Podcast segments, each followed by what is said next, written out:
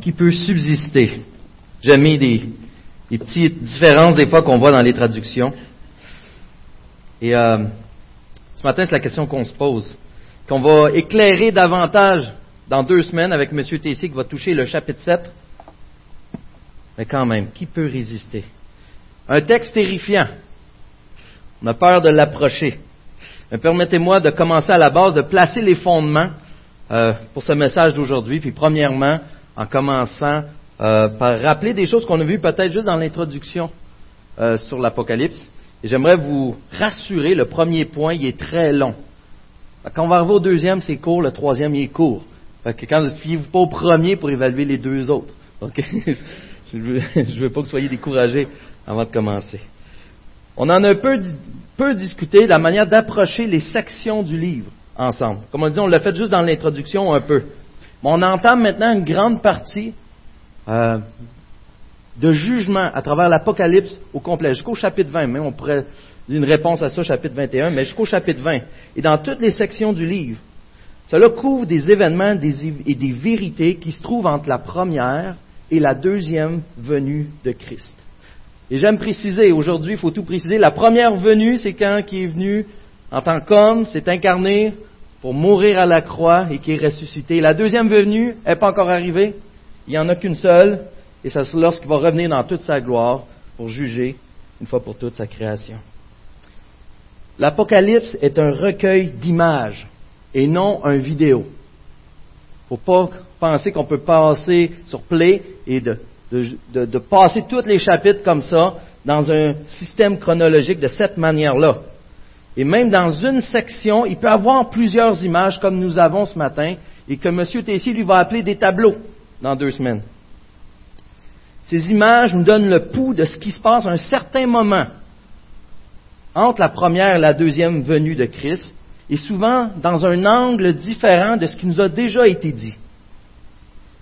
Je rappelle, ce n'est pas une vidéo, donc toute l'histoire n'est pas racontée de A à Z, du moins ce n'est pas le but premier. Et si c'était chronologique, comme un film, comment expliquer qu'en plein milieu du livre, au chapitre 12 par exemple, on revoit la naissance claire et nette de Jésus-Christ et qui récapitule clairement le début du Nouveau Testament, expliquant même pourquoi les chrétiens d'aujourd'hui sont persécutés? Ce livre est à voir comme un livre d'images, des cycles qui souvent démontrent des événements sur différents angles et non dynamiques, non continus. Et cela, peu importe votre, interprétation du millénium. Ce n'est pas une question de millénium. Je suis persuadé que si on ne considère pas cela, si on ne prend pas ça au sérieux, cela mène trop souvent à des interprétations, voire loufoques, mais surtout qui nous éloignent de la vérité du sens principal que Dieu veut nous transmettre. Ceci dit, plongeons dans l'Apocalypse 6 ensemble. La section de ce matin est celle des sept sceaux, mais comme vous avez vu, des six sceaux. C'est entrecoupé par le chapitre 7, et le septième sceau est un peu spécial. Alors, on voit que les six premiers ce matin, et euh, j'aimerais vous décrire et euh, voir le fondement du portrait, de l'image qu'on a ce matin ensemble. Et c'est en trois portraits, il y a trois images pour faire ce tableau, si on veut, et de cette et ça part à partir de, c'est toujours la continuation de cette vision qu'on a vue au chapitre 4. Après cela, on se rappelle qu'après cela, c'est pas après cet événement, mais donc la nouvelle vision qui est engendrée. Et là, on voit ce Dieu qui est au-dessus de toute chose, qui est distant même, on pourrait dire, de nous à cause de notre état de pécheur. Ce Dieu saint qui règne avec une autorité absolue sur toute la création, parce qu'il est le Créateur et parce que tout subsiste à travers lui. Mais on voit que Jésus entre au chapitre 5 et que toute l'adoration qui était donnée à Dieu le Père se tourne maintenant vers l'agneau, le lion de Judas, qui lui est digne d'ouvrir le livre ou le parchemin et d'en briser les sceaux. Et ce parchemin représente la destinée de l'entière création, soit pour la justice de Dieu, pour la justice de Dieu et surtout pour sa gloire, mais ça comprend les décrets, dans le fond, de ce que Dieu veut faire concernant soit le jugement ou soit la rédemption de sa création. Et ce livre, en tant que tel, fait référence, entre autres, à Daniel 12, 1 à 4. On va lire ensemble. À cette époque-là se dressa Michael, ou Michel, le grand chef, celui qui veille sur les enfants de ton peuple, Ce sera une période de détresse telle qu'il n'y en aura pas eu de pareil depuis qu'une nation existe jusqu'à cette époque-là. À ce moment-là, ceux de ton peuple qu'on trouvera inscrits dans le livre seront sauvés. Beaucoup de ceux qui dorment dans la poussière de la terre se réveilleront, les uns pour la vie éternelle, les autres pour la honte, pour l'horreur éternelle. Ceux qui auront été perspicaces brilleront comme la splendeur du ciel, et ceux qui auront enseigné la justice à beaucoup brilleront comme les étoiles, et pour toujours et à perpétuité. Quant à toi, Daniel, tiens ces paroles cachées et marque le livre du sceau du secret jusqu'au moment de la fin. Et on voit même qu'au verset 9 du même chapitre, Vas-y Daniel, car ces paroles seront tenues cachées et marquées du sceau du secret jusqu'au moment de la fin. Le livre a été scellé. Et maintenant, les sceaux, le livre que tient Jésus, est possiblement ce livre. Et il est celui qui peut ouvrir les sceaux. On peut enfin savoir ce qui se passe à la fin. On est rendu là. Et un après l'autre, lorsqu'il ouvre les sceaux, on a accès au plan de Dieu concernant le jugement ou la rédemption de l'humanité, de toute la création. Ce qui était caché est enfin révélé tous les détails nécessaires à ce que nous devons savoir sont donnés. On n'a pas besoin de jouer à cachette. Donc, la question que je vous pose, si c'est révélé, est-ce que je dois encore m'efforcer de chercher le sens secret de ce qui est dit? Non. Cela est enfin révélé. Plus de secret. On a à chercher l'interprétation, à en comprendre le sens, bien sûr, mais il n'y a, a, pas rien entre les lignes d'incroyable à découvrir. Et d'ailleurs, on va voir que ce qui est révélé est bien en masse pour nous ébranler. Ça ne nous plaidera pas du tout ce matin. Et c'est difficile. Mais c'est la beauté de la parole de Dieu. À travers l'Évangile, c'est un message qui nous choque, qui nous brasse, qui nous ramène à notre place, qui nous rappelle qui il est et la grâce qu'il verse envers nous. Avant de plonger un peu plus dans notre curiosité de tout comprendre, entre autres sur les chevaux et leurs cavaliers, regardons le contexte un peu plus large. L'Apocalypse, vous rappelé, c'est le livre qui fait le plus de références à l'Ancien Testament. Et dans les deux, trois derniers chapitres, j'avais jamais réalisé à quel point. Si vous faites l'étude, vous avez besoin de livres pour faire de l'étude aussi, je vais vous en prêter, je vais vous en recommander. Et c'est surprenant. La question, c'est pas de savoir de quoi que ça parle l'Ancien Testament, mais quel texte exactement, parce qu'il y en a plusieurs qui disent la même chose. Alors, ce qui est important en ce temps-là, c'est quand un auteur cite l'Ancien Testament, toujours sous le Saint-Esprit, bien sûr, il y a un contexte à aller chercher. C'est comme si je peins un tableau, j'ai des couleurs disponibles, des fois je vais tous les prendre, des fois je vais en prendre quelques-unes. Alors, c'est d'aller comprendre qu'est-ce qui a été cherché dans le contexte et quel est le nouveau contexte qu'il ajoute à cela. Et dans un style apocalyptique, tu peux mettre ça ensemble et il n'y a pas de problème avec ça. Donc, pour la première photo ce matin, des quatre premiers sauts, les versets 1 à 8, ils sont basés sur le contexte du livre de Zacharie, chapitre 1 et 6, de Lévitique 26 et principalement d'Ézéchiel 14. Et peut-être me diriez-vous, comment le sais-tu?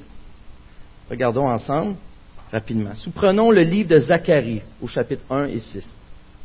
On ne tournera pas dans ce parti-là, on va tourner dans Ézéchiel, mais on voit là qu'il y a quatre groupes de chevaux, vous pouvez aller rapidement si vous voulez, de couleurs différentes qui sont mandatés par Dieu. Ce qui est important, qu'est-ce que font ces chevaux?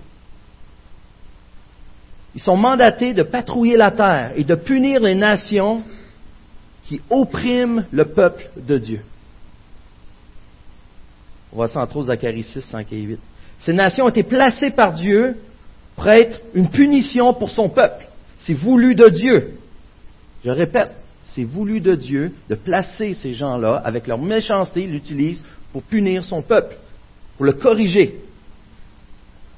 Mais ces nations ont infligé à Israël beaucoup plus que ce qui aurait dû. Donc Dieu les punira par leur transgression comme une justification de son amour pour son peuple. Prenons maintenant Ézéchiel 14 ensemble et voyez les parallèles avec ce qu'on a lu.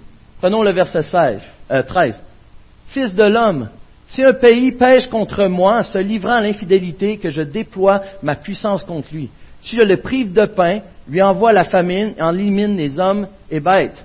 Est-ce que vous voyez un parallèle avec le texte de ce matin? Quelle partie en particulier? Oui, famine. Donc la famine qui revient. Regardez le verset 15. Et on, essaie de trouver encore la même chose. Si je fais parcourir le pays par des bêtes féroces qui le dépeuplent, s'ils deviennent... il est encore en, gras. Bon. S'ils deviennent un endroit désert par où personne ne passe à cause de ces bêtes, là on voit que les bêtes féroces. Si on voit l'autre verset, le verset 17. Ou si je fais venir l'épée contre ce pays, si je dis que l'épée parcourt le pays et que j'en élimine hommes et bêtes, encore une fois l'épée qui était là dans les quatre chevaliers, et si j'envoie la peste dans ce pays, Madame Renzi, la traduction c'était la mort, qui est très possible à cause du grec, si je déverse ma fureur sur lui par la mortalité pour en éliminer les hommes et les bêtes. On voit que, en effet, très probablement, c'est le contexte sur lequel c'est basé. Et quel est ce contexte? Au verset 21, on voit, il dit, oui, voici ce que dit le Seigneur l'Éternel, même si j'envoie contre Jérusalem mes quatre terribles instruments de jugement, l'épée, la famine, les bêtes féroces et la peste, pour en éliminer hommes et bêtes. Le point d'Ézéchiel 14, 21 ici que tous les Israélites subiront la persécution. Le peuple de Dieu va subir la persécution à cause de l'idolâtrie qui est présente dans le peuple. Le but des épreuves est de punir, et euh, on a une tendance à comprendre mal aujourd'hui punir. Parce qu'aujourd'hui, on punit parce qu'on est fâché, puis on veut que le comportement. Mais Dieu a vraiment, dans cet euh, élan d'amour, de ramener, de viser la sainteté. Le but de ces épreuves, et de punir la majorité de la nation à cause de son péché et en même temps de le purifier de ceux qui restent et demeurent par leur foi. La sanctification du peuple. C'est ça de Bill. Alors on voit d'un côté où ce que Dieu, à travers ce qui se passe, il s'en sert justement pour corriger Israël et du même coup, il s'en sert pour juger les nations à travers ce qu'il arrive. Et c'est avec ce contexte-là qu'il faut regarder Apocalypse 6. Si on prend ça avec les cheveux et les plaies, dans le fond, qu'est-ce que ça nous dit? Les chevaux en Apocalypse 6, 1 à 8 signifient que les catastrophes naturelles et politiques à travers le monde sont provoquées par Christ afin de quoi? Juger les incroyants, qui persécutent les chrétiens afin de justifier son peuple. Mais cette justification démontre son amour pour son peuple et sa justice, car en même temps, ça demeure une réponse, on va voir plus tard, à ceux qui crient justice, mais en même temps, à travers ces épreuves, ça demeure un moyen par lequel Dieu sanctifie son, peuple, à, travers lequel il le rapproche plus près de lui. Et je vous rassure, on a passé la partie la plus laborieuse ce matin. Donc le reste enchaînons. Mais réalisons ce que ce qu'on vient de dire et lire, ce que ça implique. Qui sont touchés par toutes ces, ces plaies ou ces jugements? Les non-croyants tout comme les croyants. Les deux. Tout le monde est touché par cela. Mais par-dessus tout, malgré tout ce qui vient du mal, tout le trouble, toutes ces plaies, même la mort que cela occasionne, qui est derrière cela? C'est Dieu. C'est la partie la plus difficile à comprendre. Si on va au, chapitre, au verset 1, j'avais alors l'agneau ouvrir un des sept seaux. J'ai entendu l'un des quatre êtres vivants dire d'une voix de tonnerre. Encore, ça vient du trône la Christ lui-même est celui qui déclenche, on pourrait dire les malédictions, qui déclenche les punitions, celui qui déclenche toutes ces choses qui arrivent autant aux chrétiens qu'aux non-chrétiens. C'est Dieu qui est en arrière, l'agneau qui est digne, adoré de toute la terre, de toute la création, des, puissances surnaturelles, c'est lui qui est au top et c'est lui-même qui déclenche tout cela, étant conscient de ce que ça occasionne. Dieu, Jésus-Christ, c'est lui qui ouvre les seaux. C'est lui qui appelle les jugements. Voici le Dieu souverain et victorieux de la Bible. Et lorsqu'on regarde ça, qui peut lui résister? Qui peut lui résister? Mais heureusement, ce n'est pas la fin de l'histoire, parce que penser à cela, ça nous trouble. Parce que si on est honnête en général, on a un petit problème avec le fait que Christ soit en arrière de tout cela. Ça ne marche pas dans notre tête. Une des raisons, c'est qu'on a besoin d'ajuster notre perspective encore. On est comme des enfants qui luttent contre les parents, qui leur donnent des commandements. Ah, je peux manger mes bonbons, ça va être correct. Non, mange ton repas avant. Il n'y a aucune idée de quoi il parle. On est la même chose avec notre Dieu créateur, celui qui, subsiste toute chose, qui contient toute chose. La bonne perspective, c'est que Dieu est créateur. Il a tous les droits. Et ça, aujourd'hui, ça nous choque d'entendre ça. Dieu a tous les droits. Quand ça ne me dérange pas, oui. Mais ce n'est pas ce que la Bible déclare. Dieu a tous les droits. Et en plus, il a la puissance pour faire ce qu'il veut. C'est fatigant ça quand tu veux t'opposer à lui?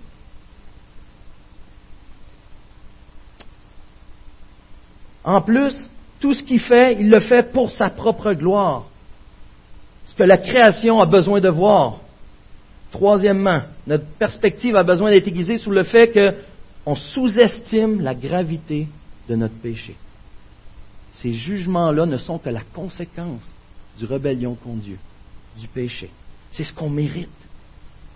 quatrièmement, la bonne perspective, c'est que Dieu, dans sa grâce, tout concourt au bien de ceux qui aiment Dieu, qui sont appelés selon son dessein. Romains 8. Ça, c'est le même Dieu. Ce Dieu de jugement est aussi ce Dieu de compassion. Ce Dieu qui a vu qu'on était perdu et qui offre une porte de sortie. Ce n'est pas nouveau que Dieu agit de la sorte. Prenez par exemple Job.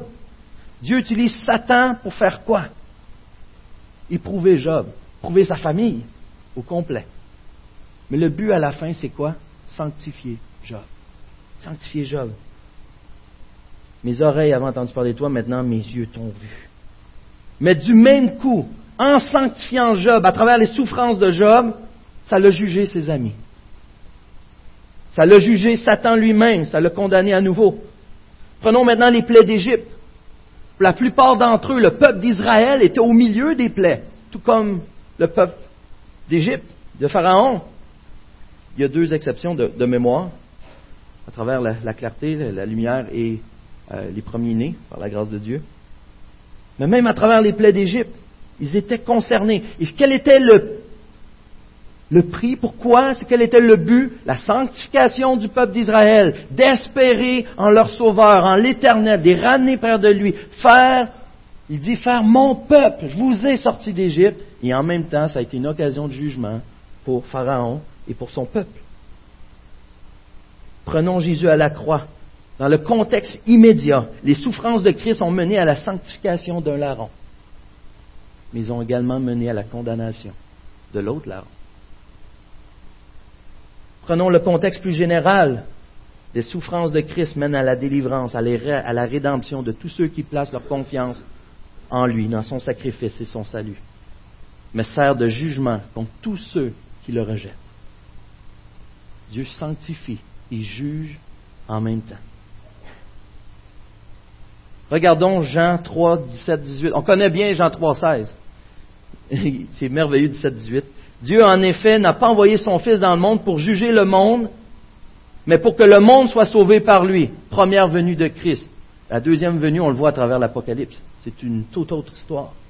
Verset 18. Celui qui croit en lui n'est pas jugé, mais celui qui ne croit pas est déjà jugé parce qu'il n'a pas cru au nom du Fils unique de Dieu. Les jugements que nous subissons ne sont que le début de l'ultime jugement que nous allons avoir d'être éternellement rejetés de Dieu, à moins de vivre par le sacrifice ultime de Jésus-Christ.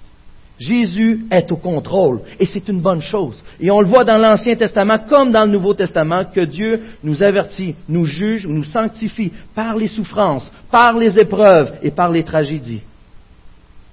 Et ultimement pour Dieu, la mort, même d'un de ses enfants, n'est que le déplacement d'une âme, l'envoyer ailleurs, dans tous ses droits et dans sa grâce. Et ce qui nous amène à dire, comme l'apôtre Paul, la mort nous est un, gain. Nous est un gain. On dirait que c'est pas pareil si c'est pas la liaison. Nous est un gain. La bonne nouvelle,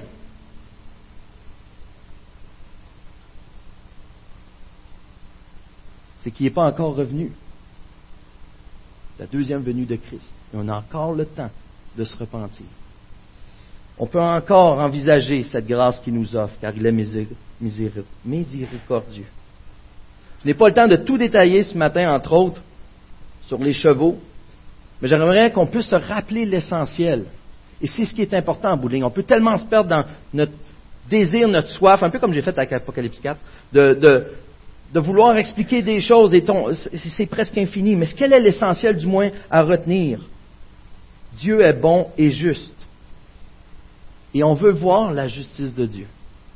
Rappelez-vous cet exemple que si quelqu'un, par exemple, tue ma femme de sang-froid et qu'on va en cours et que, parce qu'il y a de l'air gentil, parce qu'il y a de l'air repentant, le juge lui dit c'est beau, tu peux y aller. On soupire après la justice.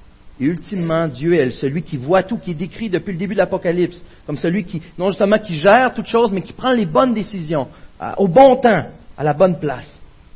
Jésus, il règne. Mais des fois, on a cette image d'un Jésus qui règne assis sur une chaise haute, et que de temps en temps, il vient intervenir pour empêcher qu'on ait un peu de mal. Mais ce que la Bible nous déclare, c'est que Jésus règne en action à tout moment. Il est constamment là. Il ne dort pas avec son amour, sa rédemption, sa grâce. Il nous garde à jamais. Ça aussi, c'est mon Dieu. C'est notre Jésus. On vit dans un monde qui cherche constamment à nous tromper.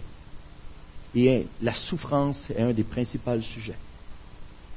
On a entendu cette semaine, il parle pour ceux qui ont, ah, je le dis comme pas, des problèmes de santé mentale. Et là, on parle de l'aide à mourir, parce qu'on a peur de dire les vrais mots, l'euthanasie. On parle de, pas question qu'on souffre, pas question qu'on comprenne quelque chose là On va abréger les choses. Bien sûr, au début, c'est tout le temps pour des cas extrêmes, et ça finit tellement tout le temps par se généraliser. Regardez l'avortement. Ah non, c'est trop dur de dire ça. Les cessations de grossesse ou les je ne me rappelle plus comment on dit ça, ou ce que c'est comme on enlève un mal, sans définir ce que c'est, sans vouloir même y réfléchir. Et souvent, ça, c'est à cause de des souffrances émotionnelles immenses que ces femmes vivent, des pressions et le peu d'aide qu'ils ont autour, malheureusement. Tout cela fait partie des souffrances, qu'elles soient physiques ou pas. Et qu'est-ce qu'on voit ici? C'est que les souffrances, les épreuves, les tragédies, Jésus lui-même est en arrière de cela. Il laisse pas aller ça comme ça. Il fait pas un bon plaisir. Check les souffrir. Non. Il tire sa grâce. Il y a de la compassion à travers On est appelé d'ailleurs à lui demander, à intervenir auprès de lui. Et il nous montre qu'il ne prend pas ça à la légère lorsqu'on va lire le reste du chapitre aussi. Je vous invite à voir ce matin que Christ est au contrôle. Comme on voit au verset 8, même à travers la peste. est une maladie. Il y a du bon derrière les souffrances. Et pourtant, il n'y a rien qui nous atteint plus que la maladie, mais la consolation que Christ est avec nous dans ces moments-là vaut plus que tout. C'est ce qui nous garde lorsqu'on fait face à de telles épreuves, ce que quelqu'un qui ne croit pas en Dieu n'a pas la grâce d'expérimenter. Et c'est terrible. Où est-ce que ça peut l'amener? Ce qu'on retient aussi, c'est que l'Évangile avance. Notre Jésus victorieux est en chemin. Son plan est entamé. Il a ouvert les seaux. Ça démontre que cela progresse. Et c'est caractérisé par la persécution. Comme Christ lui-même a subi la persécution. Lui-même, notre Sauveur, lui, le Dieu éternel à qui tout pouvoir a été donné, est décrit comme l'agneau immolé, car lui-même a été au bout jusqu'à donner plus que son 100%, à remettre sa réputation à remettre sa vie, afin que nous, on ait accès à la délivrance éternelle de toutes les souffrances qu'on aurait pu avoir. Lui qui n'a pas eu ce droit, lui qui a connu, qui n'a pas été épargné de souffrance, lui qui a été séparé de Dieu le Père, afin que plus jamais on le soit nous-mêmes. Dans les souffrances, nous gardons la victoire en regardant Christ, qui lui abandonne jamais qui lui abandonne jamais. Et quand nous regardons à Christ, pardon, avec espérance, avec foi, avec plein de confiance, les gens voient autour de nous, nous regardent et ça les amène à chercher d'où sort cette paix. Pourquoi gardons-nous cette bonne attitude? Et c'est encore une fois, c'est un des cadeaux de la grâce de Jésus envers nous. Mais lorsqu'on réalise ça, autant pour sa grâce, pour ses jugements, on peut encore se dire, qui peut résister? Il mène les deux côtés de la médaille. Il bénit, il châtie qui il veut. Ce qui nous amène à la deuxième photo des versets 9 à 11, le cinquième saut. Et cette deuxième photo, on voit maintenant sous un angle qui est tourné vers le ciel. Les quatre premiers s'étaient tournés vers la terre, ce qui se passait. Maintenant, on a une image, on a une idée de ce qui se passe au ciel, qu'on s'appelle ce que lui a été enlevé en esprit. Et maintenant, on voit les premiers mots qui nous est dit.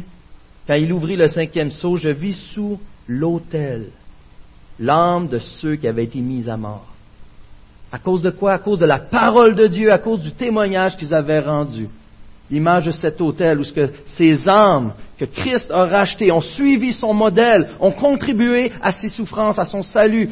Si je suis, je veux le dire je vais le dire tout croche, crucifié avec Christ, si je vis, ce n'est plus moi qui vis, c'est Christ qui vit en moi. Ces gens-là, Christ a vécu à travers eux, leur a donné la vie, mais leur vie a servi de sacrifice. D'où cette alliance ou cette allusion à l'autel. À cause de leur témoignage, ils ont été fidèles, ils ont fait confiance par la grâce de Dieu à Christ en toutes choses. Et pour nous aujourd'hui, si on, réfléchit comme on n'est vraiment pas à l'aise avec cette erreur qu'on a vue dans les quatre premiers sauts, avec la mort elle-même, on ne connaît même pas la guerre, on n'a aucune idée ce que c'est. Pour nous, une souffrance, c'est quand on saute un repas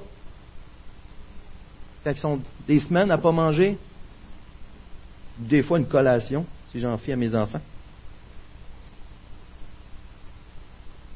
Notre rapport à la soie, on est tellement dans la ouate qu'on a même la, misère à comprendre ce que la Bible nous dit. On est tellement distancé, tellement béni qu'on réalise même pas. On, peut, on a la difficulté à saisir ce que Dieu nous dit. Mais dans plusieurs pays encore aujourd'hui, ils payent de leur vie le prix de suivre Christ. Et je ne me rappelle plus qui que j'ai déjà mentionné aussi, moi, que, je crois que c'était avec les Russes qu'ils avaient rencontré, et que les gens ne peuvent pas déclarer, ils ne peuvent pas déclarer qu'ils ont un organisme chrétien, qu'ils ont une assemblée à cause des oppressions gouvernementales et tout ce kit-là. Et euh, un des pasteurs de la région avait dit, il dit, ah, je prie tellement pour vous, ça, doit être tellement difficile. Et lui de répondre, non, non, c'est vous autres que c'est difficile, c'est nous qui prions pour vous c'est tellement plus clair. Mais regardez son recul avec les églises de l'Apocalypse, les compromis, le confort, la richesse, toutes ces choses qui ont corrompu l'Église tranquillement. On est à très haut risque, frères et sœurs. Et la conférence d'hier m'a fait réaliser, juste soulever la question, ça nous fait mal. Juste soulever la question, ça nous fait mal. On ne veut pas paraître faible, lâche, et je crois vraiment que vous aimez Christ de tout votre cœur. Et que par son esprit, on peut saisir la grandeur, l'ampleur de son message. Et du rôle qu'on a à jouer par sa grâce, en toute simple obéissance pour lui, à travers les souffrances, même si ça nous mène jusqu'à la mort. Un thème qui revient à travers la Bible au complet. Comment fait-on pour lire la Bible et lire l'Apocalypse et en déduire, comme l'Évangile de prospérité ose le dire aujourd'hui, qu'on est épargné de la souffrance? On voit ces saints qui interviennent devant Dieu. Ils font une hymne, un chant, on veut, ils crient à Dieu d'une voix forte, jusqu'à quand, Maître saint et véritable, tarderas-tu à faire justice et à venger notre sang sur les habitants de la terre? La question qui peut revenir, que j'ai pu lire dessus, c'est comment se fait que des chrétiens osent demander de se faire vengeance? Mais ici, il faut se rappeler qu'ils sont dans la présence de Dieu. Ils sont sanctifiés. Ils s'adressent au Dieu saint et véritable. Et leur souci ici, c'est le nom de l'Éternel, qui sont morts pour cela, afin de proclamer son nom, afin d'élever le Dieu éternel. Et le nom de l'Éternel est méprisé parmi les hommes de la terre. Jusqu'à quand, Seigneur, vas-tu endurer qu'on meure comme ça, que ton nom soit bafoué? Et regardez ce que Dieu répond. si je le trouve. Verset 11, je crois. Une robe blanche fut donnée à chacun d'eux, ils sont justifiés. Ne sont pas encore dans le nouveau corps, mais ils sont justifiés. Ils reçurent l'ordre de rester en repos un petit moment encore. Est-ce que Dieu leur répond jusqu'à quand? Dieu répond, c'est pas fini. Il y en a encore. Il y en a encore. Un petit moment encore jusqu'à ce que le nombre de leurs compagnons de service et de leurs frères et sœurs qui devaient être mis à mort comme eux soit au complet. Il n'est pas question que la fin du jugement arrive tant que ce n'est pas complet. Regardez encore une fois la compassion et la grâce de Dieu, qui à travers même le sang des martyrs, tout comme Christ lui-même s'est donné le parfait modèle, où ce qui continue de sanctifier son peuple, de le tenir. Après 2000 ans, on est encore là à vouloir le suivre, à l'aimer. Son plan marche très bien. Parce qu'il est Dieu. Et du même coup, juger tous ceux qui osent mépriser son nom et s'attaquer à ses enfants, qui considèrent aussi précieux que Christ lui-même à cause de son sacrifice. Saint et véritable. Mais cette patience, par la grâce de Dieu, a une limite. Et ça aussi, c'est quelque chose qu'on n'aime pas entendre. Dieu qui est au contrôle, qui règne activement, nous amène dans la troisième photo, les versets 12 à 17. Dans cette troisième photo, Dieu enfin répond aux prières des saints. Il fait justice à son nom. Mais il manquait une chose avant d'en arriver là. C'était quoi? C'est que le nombre des frères et sœurs devrait être mis à mort soit au complet. On est rendu à ce moment. Le nombre est au complet. On a cette image maintenant du jugement final de Dieu. On se permet de dire ça à cause de la plupart des choses qui sont dites, sont répétées à travers l'Apocalypse dans ces, dans ces thèmes de jugement final. Il fait juste appliquer cela. Combien de fois que toutes ces choses devraient arriver pour dire qu'il n'y a plus de terre? Combien de fois ce genre de jugement-là, c'est un jugement extrême, très difficile, parce que les gens se cachent loin de la face de Dieu. Mais on va, j'ai pas le temps de tout passer à travers ça, vous, pour le reste de l'Apocalypse, mais on va y arriver progressivement. On va faire référence au fur et à mesure. Et si vous avez besoin de plus d'informations, venez me voir. Mais ce qui manquait avant que Dieu réponde est enfin accompli. Ceux qui devaient être mis à mort, ils sont dans cette nouvelle photo, on a une image du jugement dernier. Et lorsqu'on lit ces choses, c'est terrifiant. On réalise ce Dieu d'Apocalypse 4. On réalise la tristesse de Jean, Apocalypse 5, lorsqu'il pense qu'il n'y a personne qui peut ouvrir le livre, que tout le monde va devoir faire face à la colère de Dieu. Et là, on voit que ciel et terre sont remués. Bien sûr, je crois personnellement qu'une forte connotation c'est une métaphore, une image. Ce qui est clair, c'est que c'est universel. Je vais revenir à quelques exemples pour vous montrer pourquoi je crois que c'est des images. On ne doit pas prendre littéralement ces choses, bien que ça se pourrait dans un sens. On vit déjà des tremblements de terre, on vit déjà des choses. Mais sachant que le soleil, que la lune est le reflet du soleil, qu'est-ce qu'on va voir C'est en sang. Il y a plein de, problèmes qui arrivent lorsqu'on essaye de comprendre ce genre de choses. Mais remarquez le verset 15. Dans ceux qui sont jugés, les rois de la terre, les grands, les chefs militaires, les riches, les puissants, tous les esclaves et les hommes libres. Aucune classe sociale n'est épargnée. Il n'y a personne qui est trop riche. Il n'y a personne qui est trop important. Il n'y a personne qui est trop intelligent. Il y a trop personne qui sait comment ça marche pour sa propre vie. Il n'y a personne qui s'est dit, je vais m'arranger avec Dieu. Il n'y a personne qui fait trop pitié. Il n'y a personne qui est trop pauvre.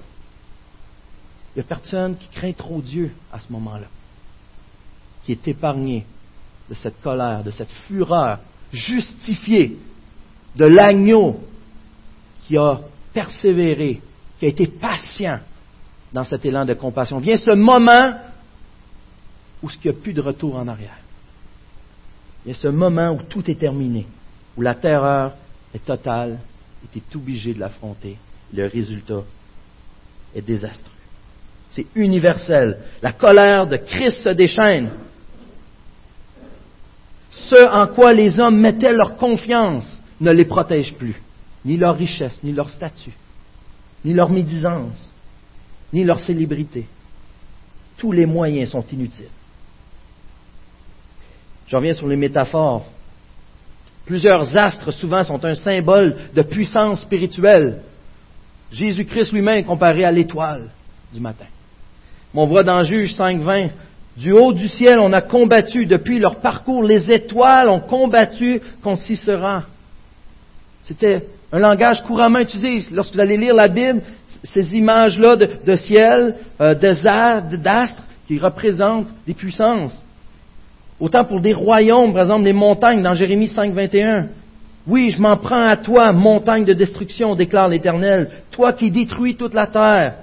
Je déploierai ma puissance contre toi, je te précipiterai du haut des rochers, je ferai de toi une montagne carbonisée. C'est un langage qui est fréquemment utilisé.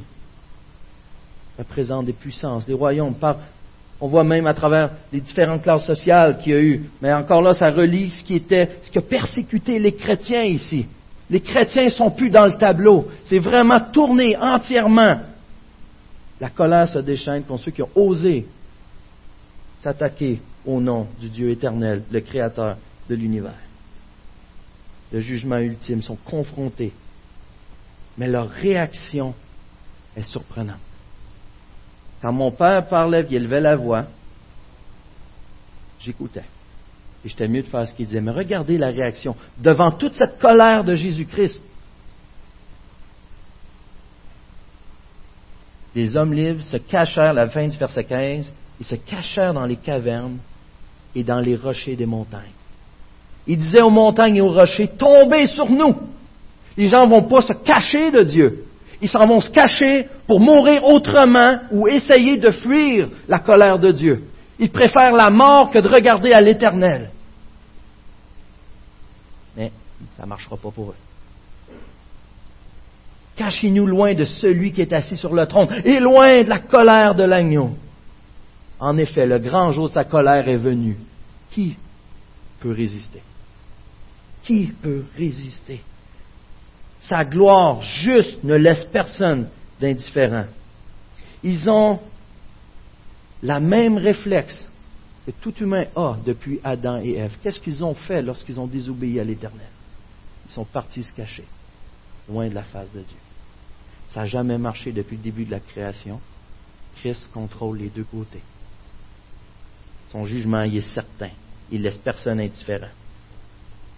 On sous-estime la gravité du péché. Et encore là, allez lire le chapitre 14. C'est décrit la colère de Dieu d'une manière que je, suis convaincu que vous ne seriez pas à l'aise de lire à vos enfants.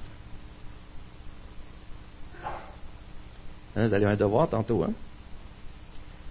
La terre entière est contaminée par notre péché. On voit que les puissances spirituelles comptent Dieu autant que cette terre. Et on s'en fait pour la pollution. Dieu nous a donné un mandat de prendre soin. Donc c'est une bonne chose. Mais le problème, c'est que la pollution du péché est impossible à éradiquer. Beaucoup plus grave. Et c'est notre âme qu'elle dévore. Les conséquences du péché dépassent les conséquences personnelles de notre cœur à nous seulement. Et ça l'atteint tout, tout ce qu'on a touché. Et voilà pourquoi Dieu doit tout reprendre entre ses mains, doit tout détruire. Qui peut résister? Et je termine. Vous savez, on va le voir là, dans deux semaines avec le chapitre 7. Qui peut résister? Ça répond clairement à cette question-là. Mais c'est seulement par la grâce de Dieu qu'au lieu de souhaiter que les rochers nous tombent dessus, on peut avoir confiance et dire Seigneur, viens. À cause de l'évangile de Jésus-Christ. Pas parce qu'on est meilleur, mais à cause de la grandeur de l'agneau immolé. Celui qui s'est offert pour nous. C'est lui, notre Dieu éternel, notre Sauveur, qui nous a aimés au point de donner sa vie lorsqu'on le calomniait encore. Ne perdez jamais espoir et n'allez surtout pas croire que Christ n'est pas au contrôle. Rejetez ce mensonge dans vos vies. Christ est totalement toujours, en toute situation, réveillé, agissant pour ses enfants et pour la gloire de Dieu. Il est au contrôle de toutes choses, même lorsqu'on ne comprend pas ce qu'il est en train de faire. Rappelez-vous, du point de vue biblique, ce n'est pas surprenant que le jugement vienne. Ce qui est surprenant, ce qui n'est pas encore venu. Don Carson qui a dit ça. Je n'ai pas le droit de. J'aurais aimé l'inventer, pardon. Mais c'est surprenant que le jugement n'est pas encore venu. Quelqu'un disait un film de Walt Disney, La Belle et la Bête, qui est sorti en. Ah, il y en a des allusions à l'homosexualité. Comment se fait que Disney est rendu comme ça? La vraie question, c'est comment se fait qu'ils ne l'ont pas fait avant? C'est pas de Dieu. C'est pas Dieu qui dirige, qui est en arrière. C'est pas l'Esprit de Dieu. C'est pas un ministère que Dieu entretient. Faut pas être surpris du péché ce qu'il faut retenir, c'est que ce jugement de Dieu est irréversible. Et on se dirige vers ce moment cliché de l'histoire. Il ne sera plus possible de revenir en arrière. Ayons compassion des âmes autour de nous. Que Dieu vienne en aide là-dessus. On est tellement habitué de l'entendre, on ne le pratique pas. Et je, me confesse avec vous, j'ai la difficulté avec ça aussi. On dirait qu'il faut douze rencontres avec quelqu'un pour aller profondément avec l'Évangile. Soyons vigilants, recherchant Christ qui nous sanctifie pour notre plus grand bien et pour sa gloire. Et peut-être qu'aujourd'hui, ce matin, peut-être tu réalises la terreur qui t'attend. Parce que tu réalises que tu n'as jamais fait confiance à Dieu. Que tu as joué un jeu. Mais sache que ce Dieu présentement nous dit en Jésus-Christ que si tu lui demandes de te faire grâce, il promet de te l'accorder. Repends-toi. Change de direction et tu seras sauvé. Demande pardon, tu trouveras grâce. Comme j'ai eu la grâce de vivre personnellement. Comme plusieurs dans cette salle. Et une fois que Jésus t'aura fait grâce, tu auras la joie, pas l'obligation, mais la joie de venir ici à les matins lorsqu'on va dire qu'on est réunis ensemble pour célébrer le nom de Jésus-Christ. Ton cœur sera rempli de paix et de joie. Si tu as des questions, viens me voir après. Ça me fera plaisir de parler avec toi. Prions.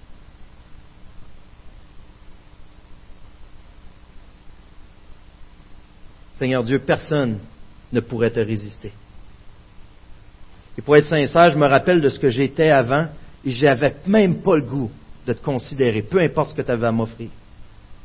Et merci Seigneur de m'avoir fait voir qui tu étais. Je te prie Seigneur de nous rappeler à tous ici ce que ça implique que tu sois notre Créateur. Si on ne te connaît pas, Seigneur, que ça nous amène à genoux devant toi. Et si on te connaît, ça nous amène à genoux devant toi. Parce qu'on a confessé. On a proclamé ton nom, Seigneur. On veut te voir, en tout cas c'est mon cœur de te voir agir dans cette assemblée, qu'on puisse prendre soin des uns des autres, mais que ça dépasse, que ton amour déborde de chacun de nous et que tu t'en serves pour sauver les nations. Merci Seigneur pour ta patience. Merci pour ta compassion. Et Seigneur, pardon pour tous les fois je dis, que je vais prier que le Seigneur revienne. Si les gens prié de la sorte, si les saints prié de la sorte, si tes oreilles exaucées, Seigneur, j'aurais jamais connu cette grâce. Merci de nous avoir sauvés. Sois loué, adoré. Prends nos cœurs d'adorateurs sincères envers toi. Permets-nous de t'obéir avec joie et de voir les œuvres de tes mains.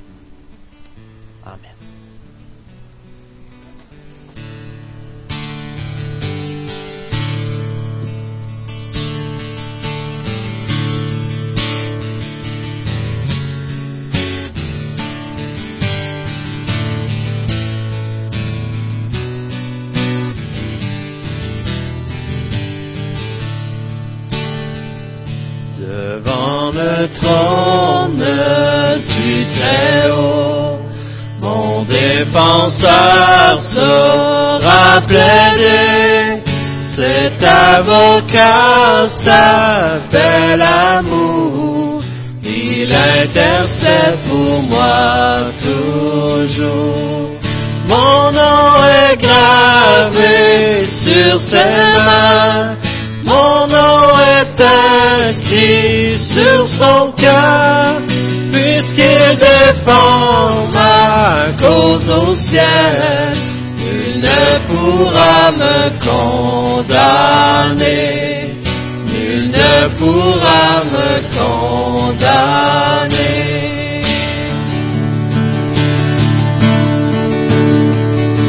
Et quand Satan me fait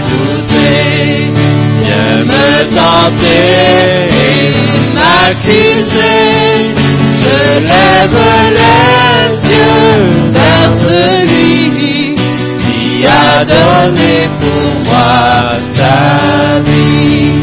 Mon sauveur était innocent, par mon me rend la liberté.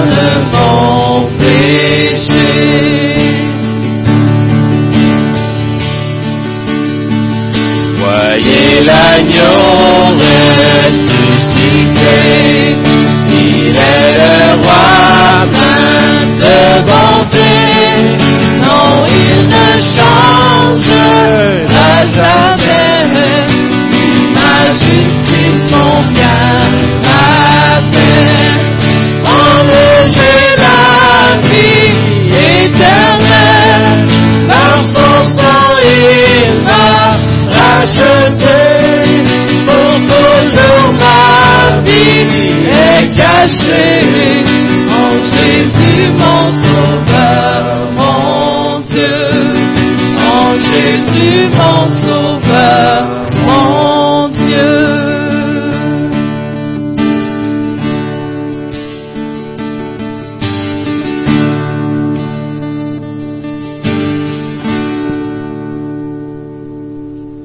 Amen. Puissiez-vous être fidèles à Christ et pour ceux qui ont